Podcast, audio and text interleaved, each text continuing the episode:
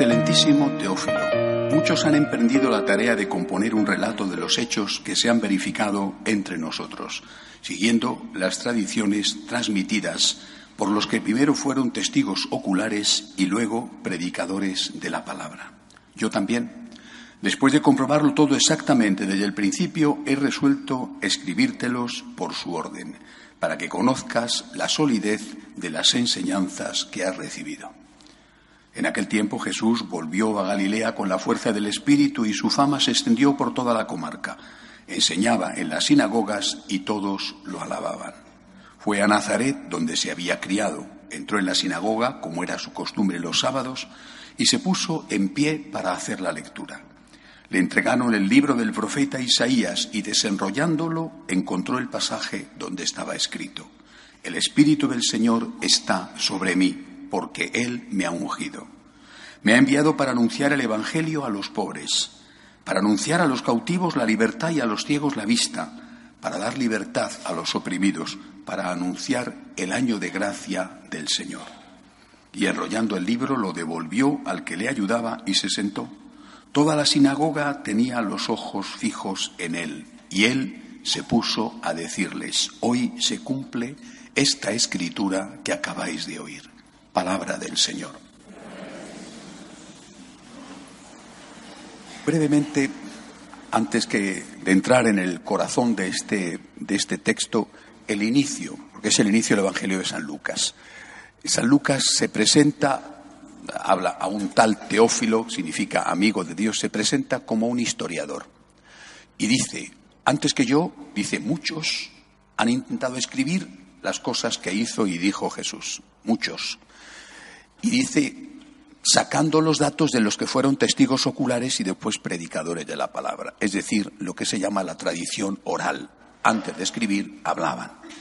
Pero yo, dice, después de investigarlo todo detenidamente y con cuidado, he decidido ponerlo por escrito. Creo que esto, simplemente esta introducción, daría para la humildad de hoy pero al menos que nos sirva para estar seguros de que lo que viene en el Evangelio no es un invento, una superchería, sino que es algo que ellos, porque se jugaban la vida al transmitirlo, y desde luego San Lucas han investigado seriamente y podemos fiarnos de lo que nos cuentan. De eso que nos cuentan aparece hoy eh, este inicio es el capítulo 1, versículo 1 de San Lucas y después el fragmento que hoy la Iglesia elige va, pasa directamente al capítulo cuarto. En medio viene todo el relato de la vida privada de Jesús, por ejemplo, la anunciación del ángel a María, el nacimiento en Belén, etc.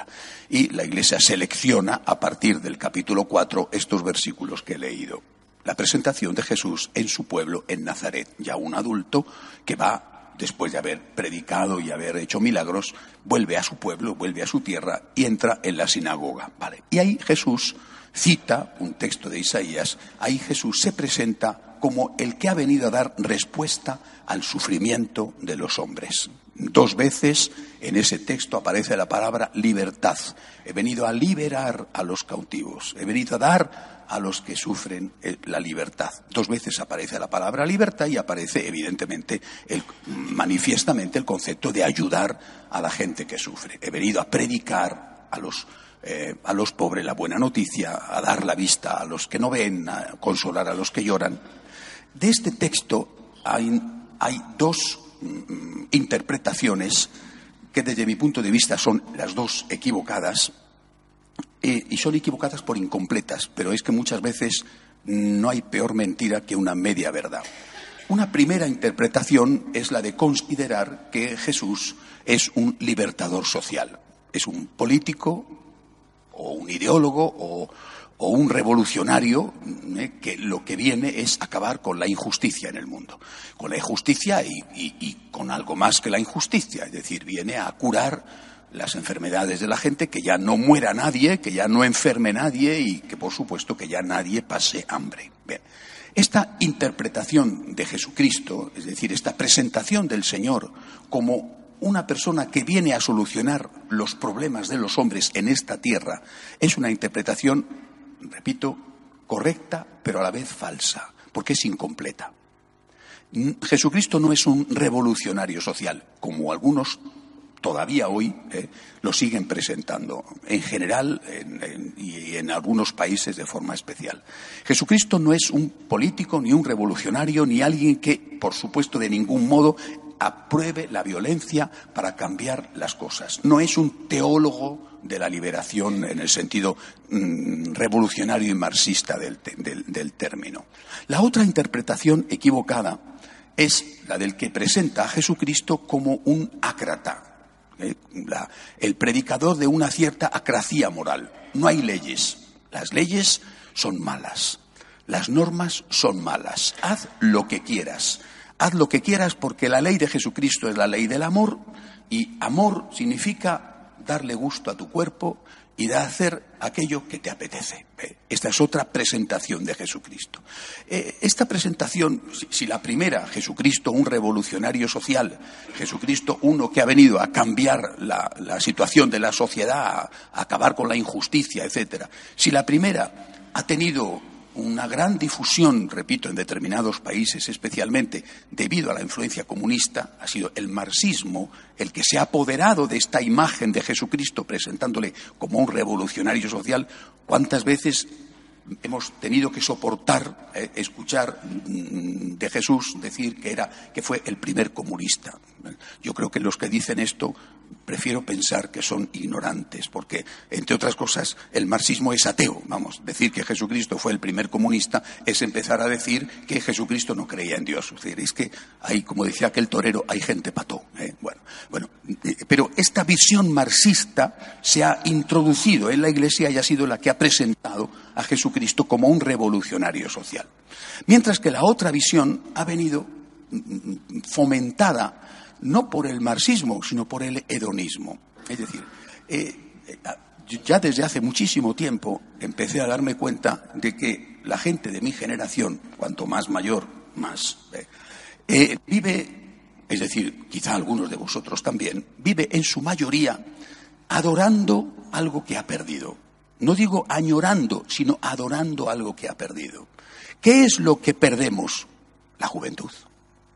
Nuestra sociedad es una sociedad tan inmadura que envidia aquello que ya no tiene el tiempo. Y esto le pasa porque no tiene fe en la eternidad. Es decir, el joven se ha convertido en un modelo. Pero no en un modelo de los jóvenes o de los adolescentes, se ha convertido en un modelo de los mayores. Los mayores hablo en general, ¿eh? ¿Visten como los jóvenes? ¿Cuántas personas mayores ves? Hombres y mujeres. Dice, pero oiga, que no tiene usted edad, ¿no? Pero es que está añorando el tiempo perdido. Ahí entra, por ejemplo, el capítulo de las cirugías estéticas. acepta que tienes arrugas, que no pasa nada. Y no pasa nada. Acepta que ya no tienes la figura de los 20 o 25 años. No pasa nada acepta la enfermedad, la ancianidad y la muerte, no pasa nada. Pues no, no, estoy en contra del tiempo. Eh, tengo que evitar que el tiempo me afecte. Adoro a la juventud. La juventud se ha convertido, mm, la juventud cuanto a edad y la juventud en cuanto a personas, se ha convertido en el referente. Queremos ser jóvenes, queremos seguir siendo jóvenes. No aceptamos el paso del tiempo. Y una de las características de la juventud de todas las épocas, eh, siempre, ha sido precisamente la lucha contra sus instintos. Porque son siempre fuertes, pero hay, hay momentos en la vida en que son mucho más poderosos. Pienso, por ejemplo, la época de la adolescencia. Es que hoy ya no se imita ni se envidia ni siquiera a los jóvenes, sino que se invita y se envidia a los adolescentes. Y la palabra adolescente significa inmaduro, le falta algo, adolece de algo. Una sociedad que envidia al adolescente, que quiere ser cada vez más adolescente, es una sociedad que desprecia, que rechaza las normas morales. Porque las normas morales son experimentadas por el adolescente. No digo que tenga culpa en esto, digo que es una cuestión de hormonas y de edad. Son experimentadas las normas morales como algo que te oprime, como algo de lo que tienes que liberarte. Por eso el rechazo a sus padres. Por eso el enfrentamiento continuo en su casa. Porque sus padres le están diciendo tienes que hacer esto y él dice yo no quiero hacerlo. ¿Por qué? Porque me lo mandas tú. Dime lo que sea, lo que sea que yo me voy a oponer, sea lo que sea lo que me digas. una sociedad que se convierte en una sociedad adolescente o juvenil en la moda y en lo más profundo que es los criterios de pensamiento, es decir, las normas morales, es una sociedad absurda, donde la gente no ve el paso del tiempo como acumulación de experiencia y como algo positivo, sino ve el paso del tiempo como una desgracia que no te trae nada nuevo. El, adolescente y el joven está siendo enormemente perjudicado por esto porque el adolescente y el joven necesita un valor, una referencia, un modelo a imitar y descubre que aquellos que podrían ser sus modelos de imitación quieren imitarle a él. Aquellos que tendrían que ser sus puntos de referencia quieren tenerle a él, que está empezando a vivir como punto de referencia. Pero si yo no tengo nada que enseñarte, si tengo todo que aprender, da igual, pero tú tienes 30 años menos que yo o 40 años menos que yo y yo soy el que tengo que copiarte a ti. Una interpretación, por lo tanto, de Jesucristo ha sido la de presentar al Señor como ese anarquista moral. Una ha sido presentarle como un comunista y otra ha sido presentarle como un anarquista moral que no da normas morales porque las normas morales son muy antipáticas, porque las normas morales son algo que constriñe nuestra libertad, es algo que nos amarga la vida. Vamos a mirar al verdadero Jesucristo. El verdadero Jesucristo habló claramente y práctico, habló del amor. Pero, ¿qué es el amor? Eh? El amor no es lo de los hippies, eh, no es la isla de Man donde iban los hippies eh, en aquellos años 60. Oiga, el amor es una cosa muy hermosa, pero muy seria. El amor es cuidar de tu papá anciano, aunque no te apetezca. El amor es aceptar que viene un niño y viene mal, mal porque tiene un síndrome o mal porque te cae mal porque ya tienes varios hijos. El amor es convivir con una persona de la que estabas sentimentalmente enamorado o enamorada hace 30 años, pero que ahora no solo no sientes nada, sino que te cuesta mucho la convivencia. Eso es el amor. El amor es hacer lo que hacía la Madre Teresa de Calcuta, cuando aquel millonario norteamericano la visitó en su casa de recogida de moribundos en Calcuta y le dijo, Madre, yo esto que usted hace no lo haría ni por todo el oro del mundo. Y ella le contestó, ni yo tampoco. Porque no es por todo el oro del mundo ni por un poquito de oro del mundo, no por Cristo. Eso es el amor de Cristo. Es decir, una sociedad y una iglesia que plantea su mensaje desde la perspectiva político-comunista. Hemos venido a resolver problemas sociales. Primero es mentira, es decir, ¿qué problemas sociales podemos resolver nosotros? Algo podemos hacer con Caritas, que ya lo hacemos. Algo podemos hacer con mensajes que supuestamente están dirigidos a tocar la conciencia de los que mandan, que ya no nos escuchan en absoluto, no escuchan ni al Santo Padre, cuanto menos a los demás. Es decir, nuestro mensaje tiene que ser un mensaje de libertad, un mensaje de justicia, pero tiene que ser muchísimo más que eso. No podemos reducir el cristianismo a una prédica comunista o a una prédica socialista o tampoco a una prédica capitalista. El, el, Evangelio no es ni un mensaje donde no hay normas morales para no molestar a estos mayores que quieren seguir siendo jóvenes, ni un mensaje donde todo se reduce a acción social, a lucha política o como mucho, como mucho, a limosna. Jesucristo ha venido a darnos la libertad. ¿Qué libertad? La libertad del pecado. Ese es de lo que tiene que librarnos, porque el pecado es lo que ocasiona el hambre, el pecado es lo que ocasiona la violencia, el pecado es lo que ocasiona la guerra. Hablamos de los emigrantes.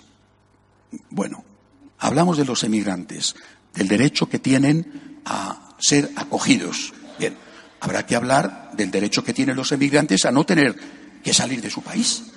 Es decir, de los cinco millones que ya han salido de Venezuela y que tenían todo el derecho del mundo a quedarse en su país. O de los que han tenido que salir de Siria, o de los que tienen que estar huyendo del centro de África. Habrá que hablar también de ese derecho.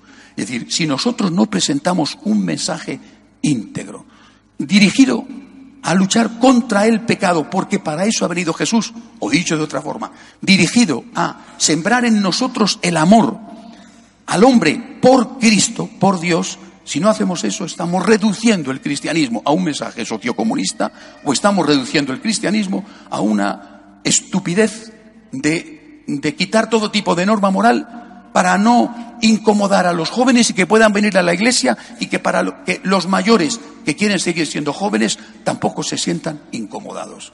Hay que reivindicar el verdadero Jesucristo. Y el verdadero Jesucristo habló del amor, pero del amor verdadero, de su amor. Por eso él dice al terminar su vida en la tierra, amaos unos a otros como yo os he amado. Para aclarar muy bien qué tipo de amor era el que nos quería enseñar a amar. Hay que reivindicar, además, y de verdad lo digo, sé que soy antipático eh, y que soy imprudente y que muchos se ponen los pelos de puntas como escarpias cuando me oyen, hay que reivindicar las normas morales. Las normas morales son un bien, no son un mal, son un bien. Yo necesito saber y el joven necesita saber qué es bueno y qué es malo, aunque no lo haga, aunque no lo haga, aunque lo incumpla, aunque lo incumplamos, necesitamos saber qué es bueno y qué es malo y de una forma objetiva, no subjetiva. Necesitamos saber cuál es el camino que tenemos que recorrer en la vida para no hacernos daño y para no hacer daño. Repito, hay que reivindicar las normas morales basadas en el Evangelio. Eso de, de querer ser un ácrata, porque así voy a ser feliz, es un error inmenso. Una parte de nuestra sociedad está siguiendo a un Cristo falso, una parte de nuestra iglesia está siguiendo a un Cristo falso sociocomunista y otra parte de nuestra iglesia está siguiendo a un Cristo falso hedonista que ha suprimido toda referencia moral. El Cristo verdadero es el Cristo del amor y el amor es más parecido a lo que hizo la Madre Teresa que a lo que hacen muchos que se presentan como cristianos. Que Dios nos ayude.